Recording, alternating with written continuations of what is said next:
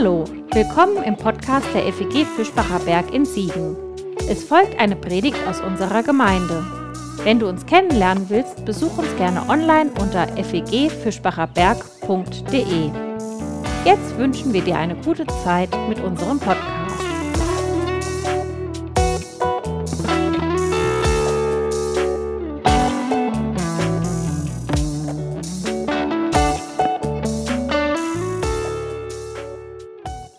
Markus 16, die Verse 1 bis 8. Als der Sabbat vorüber war, kauften Maria aus Magdala und Maria, die Mutter des Jakobus, zusammen mit Salome wohlriechende Öle, um den Leichnam Jesu zu salben. Sehr früh am nächsten Morgen machten sie sich auf den Weg zum Grab. Es war der erste Tag der neuen Woche und die Sonne ging gerade auf, als sie dort ankamen. Unterwegs hatten sie zueinander gesagt, wer wird uns den Stein vom Eingang des Grabes wegwälzen? Doch als sie jetzt davor standen, sahen sie, dass der Stein, ein großer, schwerer Stein, bereits weggerollt war. Sie betraten die Grabkammer und sahen dort von der rechten Seite einen jungen Mann in einem weißen Gewand. Die Frauen erschraken. Er aber sagte zu ihnen, ihr braucht nicht zu erschrecken, Ihr sucht Jesus von Nazareth, den Gekreuzigten. Er ist auferstanden. Er ist nicht hier. Seht, da ist die Stelle, wo man ihn hingelegt hatte. Geht nun zu seinen Jüngern und sagt zu ihnen, auch zu Petrus, er geht euch nach Galiläa voraus. Dort werdet ihr ihn sehen wie er es euch angekündigt hat. Zitternd vor Furcht und Entsetzen verließen die Frauen das Grab und liefen davon. Sie hatten solche Angst, dass sie niemand etwas von dem erzählten, was sie erlebt hatten. Ostern, das ist ja bekanntlich das Fest der Freude. Und was ist die schönste Freude von allen? Na klar, die Schadenfreude. Bitteschön. Na, wo tut's weh? Das Video geht eigentlich noch ungefähr acht Minuten weiter und man findet auch noch acht Stunden und acht Tage weiterer solcher Videos im Internet. Ähm, aber das soll mal für den Moment reichen. Wer den Podcast später hört, stelle sich einfach ein paar Menschen vor, denen beim Sport, äh, naja, schmerzhafte Missgeschicke passieren. Mir geht es heute natürlich nicht um die Schadenfreude, dass wir uns äh, darin irgendwie gefallen, sondern um etwas anderes. Und ich habe aufgrund eurer akustischen Reaktionen schon gespürt und gemerkt, dass es bei euch vielleicht auch ähnlich ist. Ihr habt vermutlich auch das ein oder andere am eigenen Leib mitempfunden, oder? So den ein oder anderen Schmerz auch so ansatzweise am eigenen Körper gespürt, so eine kleine Regung. Man kennt ja den Spruch, das tut schon vom Zusehen weh. Und da ist ja tatsächlich auch irgendwie was dran. Ich habe mal ein bisschen versucht, nach den medizinischen Hintergründen dessen zu forschen und bin dabei auf zwei interessante Dinge gestoßen. Es gibt zum einen auf der Ebene der Muskeln den sogenannten Carpenter-Effekt. Ähm, das bedeutet, Bewegungen bei anderen zu sehen, das versetzt den eigenen Körper in so eine Vorbereitungshaltung in Bereitschaft, die gleiche Bewegung auch auszuführen. Das heißt, wenn ich jetzt mit den Armen wackle, passiert in euren Muskeln etwas ganz Ähnliches. Die bereiten sozusagen äh, sogenannte Aktionspotenziale vor, dieselbe Bewegung auch auszuführen.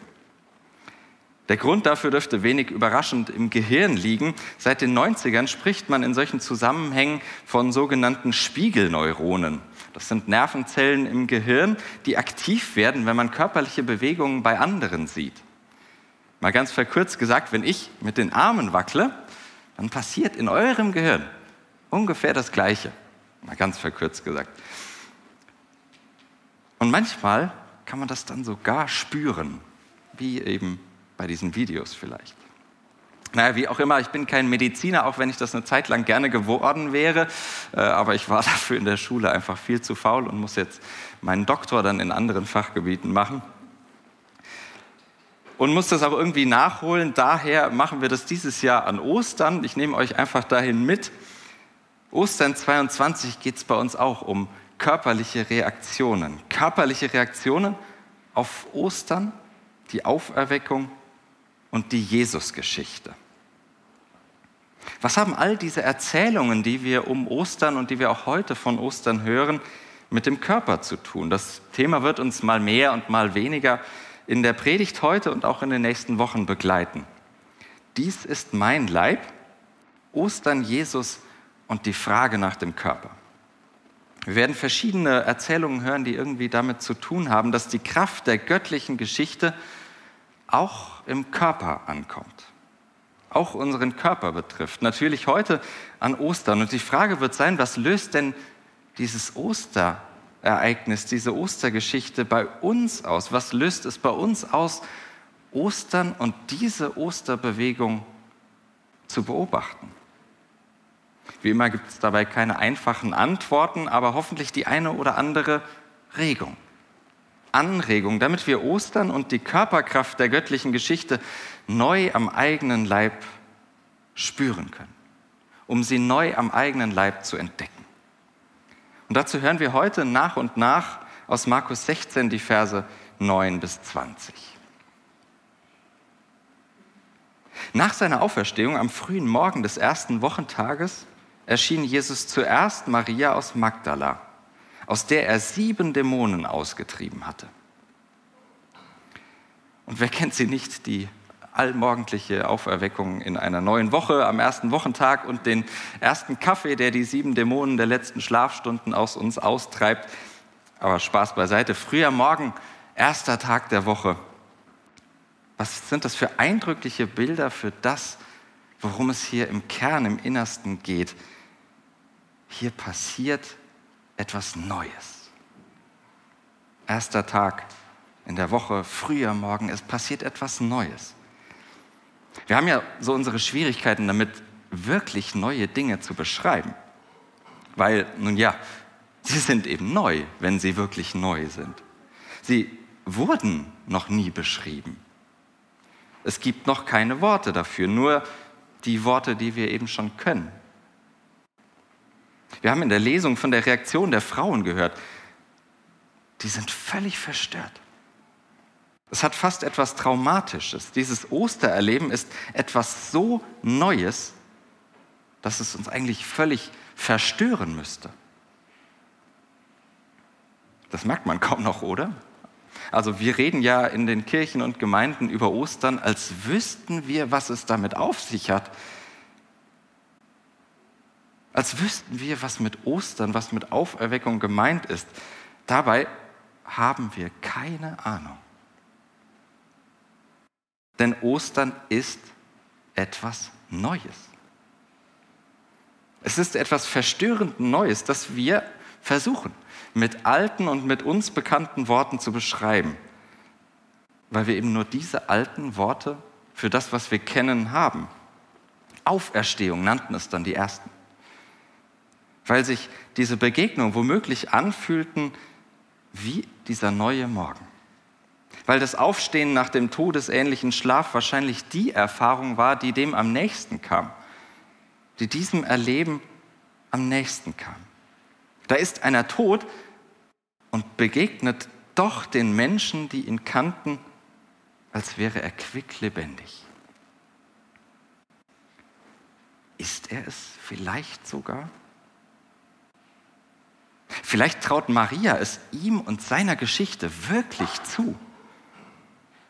Denn sie hat das ja selbst erlebt, als er noch lebte. Ihren eigenen befreienden Neuanfang, ihre ganz eigene Auferweckung. Dämonen, sieben Stück sogar. Das ersetzt natürlich keine medizinische Diagnose. Und doch beschreibt diese äußerst merkwürdige Vorstellung doch sehr, sehr zutreffend, wie leidvoll und wie schicksalhaft Menschen vom Leben geplagt werden. Und diese Idee von den Dämonen hält fest, wie sehr Geist und Körper doch zusammenhängen. Aus ihr ausgetrieben, die Dämonen ihrer Vergangenheit, der gesellschaftlichen Vorurteile, der körperlichen Gebrechen und der Ungerechtigkeiten, mit denen sie höchstwahrscheinlich schon allein aufgrund ihres Geschlechts konfrontiert war. Ostern ist der neue Morgen plötzlich ohne diese Dämonen. Der neue Morgen aufwachen ohne diese Dämonen. Einmal ohne diese Schmerzen an Leib und Seele aufwachen. Ostern ist die unglaubliche Kraft, die Menschen gegen alle Erwartungen und Widerstände aufstehen lässt. Ja, Ostern ist eine unglaubliche Kraft. Sie, Maria, ging zu denen, die mit ihm zusammen gewesen waren und die nun weinten und trauerten und berichtete ihnen, dass er lebe und dass sie ihn gesehen habe, doch sie glaubten ihr nicht. Ostern ist eine unglaubliche Kraft. Eine Kraft, aber eben unglaublich. Und die Macht der Gewohnheit, die hält ganze Systeme in Schach. Selbst wenn die Gewohnheit eine unangenehme ist, eine, die uns eigentlich zerstört und uns viel zu viel Kraft kostet, hält sie doch ein ganzes System und Bewegungen in Schach. Die anderen trauern und weinen lieber weiter, als dieses neue Erleben, dieses neue Leben an sich ranzulassen. Wahrscheinlich muss man dieses Neue selbst gesehen haben, um das zu glauben, um sich vorstellen zu können, dass es tatsächlich so etwas gibt, dass es funktioniert. Das gilt für das Klima und für den Glauben, für Politik und Tradition. Wir sind erstmal skeptisch und ehrlicherweise ist das ja auch gar nicht schlecht. Nicht alles zu glauben, nicht auf jeden Zug sofort aufzuspringen, aber vielleicht hat Maria ja recht. Vielleicht hat sie recht, dass etwas Neues da sein kann, dass etwas Neues aufbrechen kann, dass ein neues Leben passieren kann. Vielleicht haben all die Frauen recht, die die Dinge anders sehen, denken, glauben, lieben, hoffen und machen, als wir es bisher getan haben und denen wir nicht glauben.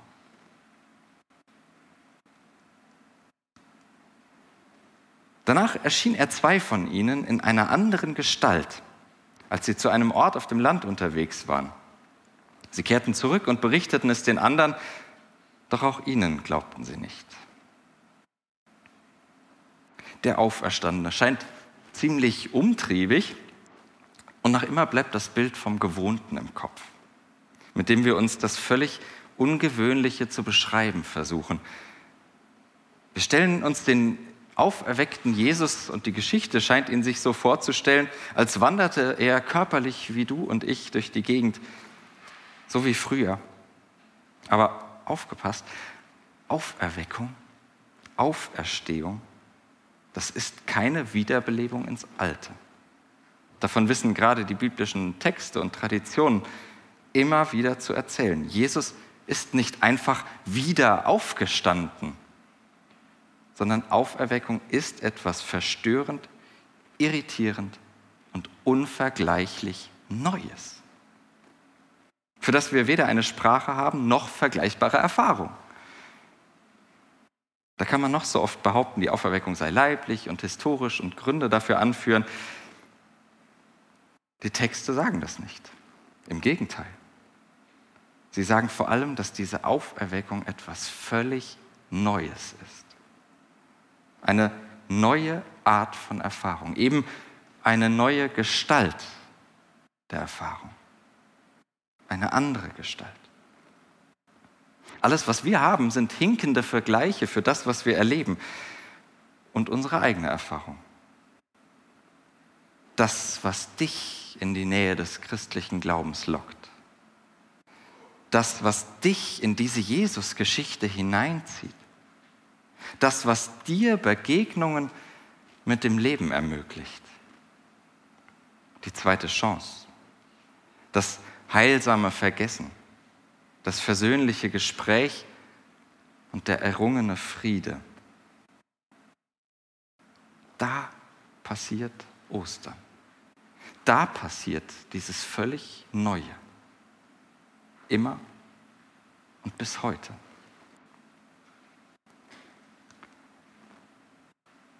Schließlich erschien er den Elf, während sie bei Tisch waren.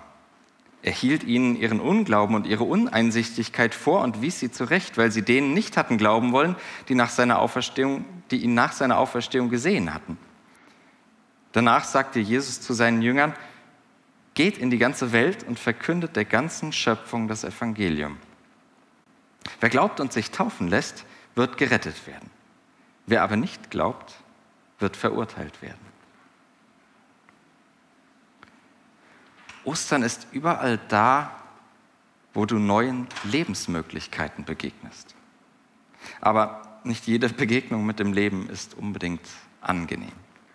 Nicht alles, was zum Leben hilft, ist so immer richtig schön und schmerzfrei. Unglaube nennt es unsere Geschichte. Unglaube. Das ist mein persönlicher Widerstand gegen all das, was zum Leben dient. Das ist total unangenehm, wenn ich damit konfrontiert werde. Eigentlich will ich nicht hören, wo mein Leben dem Leben keinen Glauben schenkt, dem Leben vielleicht sogar schadet. Aber auch das gehört zur Botschaft, die der Kirche anvertraut ist. Und was Kirche ist und tut, das beginnt hier spannenderweise beim Essen. Kirche bekommt ihren Auftrag am Tisch. Gemeinsames Essen das kann nämlich versöhnen. Es kann mich mit dem Leben versöhnen. Wenn ich zum Beispiel Hunger habe, dann kann ich schon mal unangenehm werden und meine Umgebung zu einem lebensfeindlichen Gebiet. Essen versöhnt. Und Essen versöhnt mich auch mit anderen. Wenn wir uns auch noch so sehr aneinander abarbeiten, diese kleine Geste, die kann sehr viel, glaube ich. Kein Wunder, dass das Osterwochenende ebenfalls mit einem Essen beginnt, am Gründonnerstag. Kein Wunder, dass die Kirche das zu ihrem wichtigsten regelmäßigen Ritual gemacht hat, gemeinsam essen und trinken, weil wir den Hunger und Durst nach Leben trotz aller Unterschiede teilen. Den Hunger und das Brot, unseren Durst und den Wein, dieser Hunger und Durst ebnet alle Unterschiede ein. Alle Unterschiede, die zwischen uns bestehen. Zwischen Frauen und Männern, Kindern und Senioren. Zwischen Singles und Familien. Zwischen Visionärinnen und Gewohnheitsmenschen, Geselligen und Eigenbrötlern. Freiheitsliebenden und Sicherheitsbedürftigen. Das gemeinsame Essen und Trinken, dieser gemeinsame Hunger und Durst interessiert sich nicht für deine theologische Überzeugung, nicht für deine sexuelle Orientierung und auch nicht für deine politische Meinung. Dieses Essen und Trinken, der Hunger und der Durst interessieren sich nur fürs Leben. Und sich darauf einzulassen, auf diesen Hunger und auf das Brot und diesen Durst und den Wein, sich darauf einzulassen, ist das Evangelium. Sich darauf einzulassen, ist Ostern. Wer sich auf diese inklusive Osterkraft mit Haut und Haaren einlässt, in diese Geschichte im wahrsten Sinne eintaucht, nicht umsonst war das in der Kirche praktisch immer das Ritual, das damit zusammenhängt, immer mit der Taufe verbunden, weil es eben nicht nur Kopfsache ist, was wir tun. Wer also in diese Geschichte eintaucht, wird sie auch am eigenen Leib erleben. Wird erleben, wie diese Erzählung vielleicht immer wieder aus der Erfahrung und aus der Spirale der Ausgrenzung rettet. Und wer in dieser Ausgrenzungsspirale drin bleibt, das drinnen und draußen betont, wird natürlich weiter Ausgrenzung erleben und produzieren. Deswegen ist dieser Satz von Rettung und Verurteilung gar nicht so merkwürdig, wie er vielleicht auf den ersten Moment für uns klingen mag. Und er ist auch nicht so ausgrenzend, wie wir vielleicht denken können, sondern er ist einfach logisch. Wer nicht isst, bleibt hungrig. Und wer anderen das Essen vorenthält, braucht sich nicht über die Reaktion zu wundern. Diese Geschichte am eigenen Leib zu erleben, das sprengt dann übrigens auch alle Label der religiösen Traditionen. Denn darum geht es nicht. Das Evangelium von Ostern, das auch der Kirche aufgetragen ist, das ist nämlich keine Einladung ins Christentum, sondern das ist Einladung zum Leben. Keine Einladung ins Christentum, sondern Einladung zum Leben. Osterglaube ist Vertrauen ins Leben. Folgende Zeichen werden die begleiten, die glauben. In meinem Namen werden sie Dämonen austreiben. Sie werden in neuen Sprachen sprechen.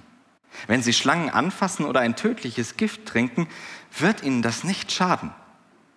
Kranke, denen sie die Hände auflegen, werden gesund werden. Osterglaube ist Vertrauen ins Leben, Einladung zum Leben. Und dieses Leben braucht immer wieder Zeichen, Erfahrungen. Es braucht Orientierung und Ermutigung und Erlebnisse, die durchhalten lassen und zum Leben motivieren. Unsere Geschichte, die weiß von schier unglaublichen Dingen zu erzählen und deutet doch selbst an, wie all das zu verstehen ist. Als Zeichen. Als der ständige Versuch, eine völlig neue Erfahrung in der uns bekannten Sprache auszudrücken. Mit Bildern die Bibel ist das großartigste Bilderbuch des Lebens. Und sie erzählt gerade hier in fantastischen Bildern davon, wie sich diese Osterkraft im Leben anfühlt. Als würden die Dämonen aus meinem Innersten vertrieben, damit ich endlich wieder selbst einen Platz bei mir habe. Als hätte ich eine Sprache gefunden, die völlig neu vom Leben redet verständlich, versöhnlich, verlockend. Es fühlt sich an, als könnte ich tatsächlich glauben, dass das Leben mich eigentlich gar nicht beißen und vergiften will, sondern dass es mich eigentlich umsorgt und bewahrt. Dieses neue Osterlieben fühlt sich an, als könnte es mir und anderen tatsächlich das Leben retten.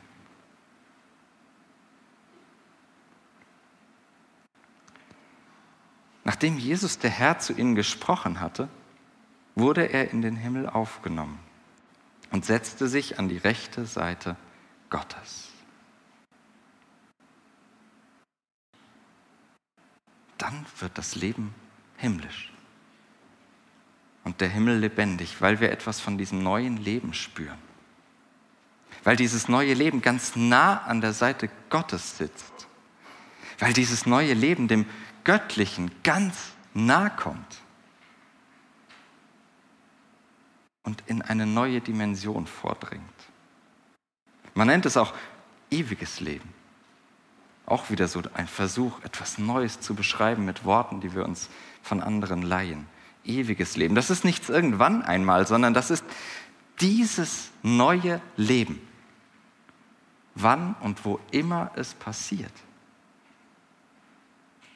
Immer und überall da, wo das Leben sich gegen alle Widrigkeiten durchsetzt.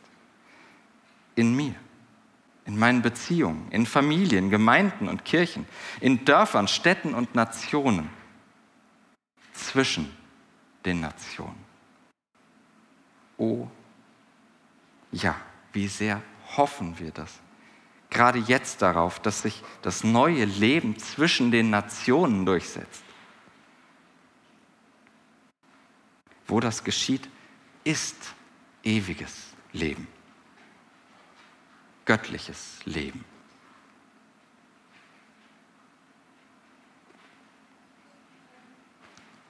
Sie aber gingen überall hin und verkündeten das Evangelium.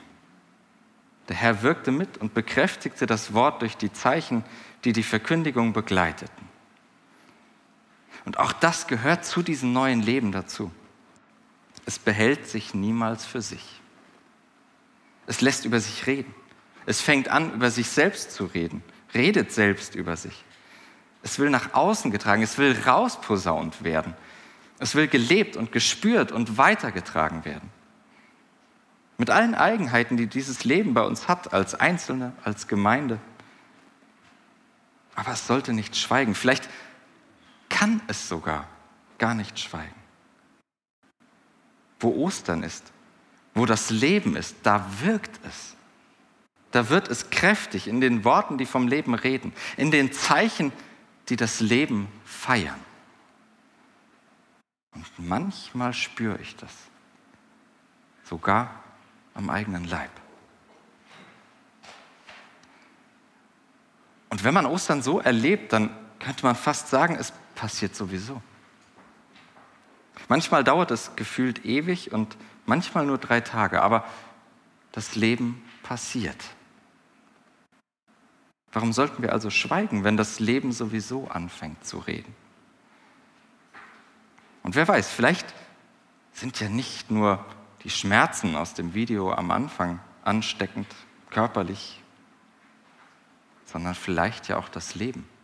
Vielleicht ist ja sogar das Leben ansteckend. Vielleicht passiert es, das Leben bei uns, wenn wir es in den biblischen Erzählungen und Geschichten beobachten. Vielleicht passiert ja schon dann etwas bei uns. Nach seiner Auferstehung am frühen Morgen des ersten Wochentags erschien Jesus zuerst Maria aus Magdala, aus der er sieben Dämonen ausgetrieben hatte. Sie ging zu denen, die mit ihm zusammen gewesen waren und die nun weinten und trauerten und berichtete ihnen, dass er lebe und dass sie ihn gesehen habe. Doch sie glaubten ihr nicht. Danach erschien er zwei von ihnen in einer anderen Gestalt, als sie zu einem Ort auf dem Land unterwegs waren. Sie kehrten zurück und berichteten es den anderen, doch auch ihnen glaubten sie nicht. Schließlich erschien er den Elf, während sie bei Tisch waren. Er hielt ihnen ihren Unglauben und ihre Uneinsichtigkeit vor und wies sie zurecht, weil sie denen nicht geglaubt haben, weil sie denen nicht hatten glauben wollen, die ihn nach seiner Auferstehung gesehen hatten. Und danach sagte er zu seinen Jüngern, geht in die ganze Welt und verkündet der ganzen Schöpfung das Evangelium. Wer glaubt und sich taufen lässt, wird gerettet werden. Wer aber nicht glaubt, wird verurteilt werden. Folgende Zeichen werden die begleiten, die glauben. In meinem Namen werden sie Dämonen austreiben. Sie werden in neuen Sprachen sprechen. Sie, wenn sie Schlangen anfassen oder ein tödliches Gift trinken, wird ihnen das nicht schaden. Kranke, denen sie die Hände auflegen, werden gesund werden. Nachdem Jesus, der Herr, zu ihnen gesprochen hatte, wurde er in den Himmel aufgenommen und setzte sich an die rechte Seite Gottes. Sie aber gingen überall hin und verkündeten das Evangelium. Der Herr wirkte mit und bekräftigte das Wort durch die Zeichen, die die Verkündigung begleiteten. Christus, das neue Leben, ist wahrhaftig auferstanden. Ostern heißt, dass das neue Leben passiert.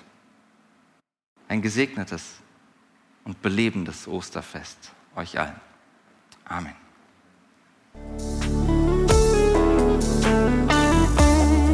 Das war's für heute. Um keine neue Folge zu verpassen, kannst du den Podcast einfach auf deinem Smartphone abonnieren. Mehr Informationen findest du unter fegfischbacherberg.de.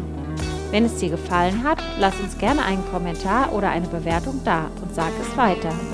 Tschüss und vielleicht bis zum nächsten Mal.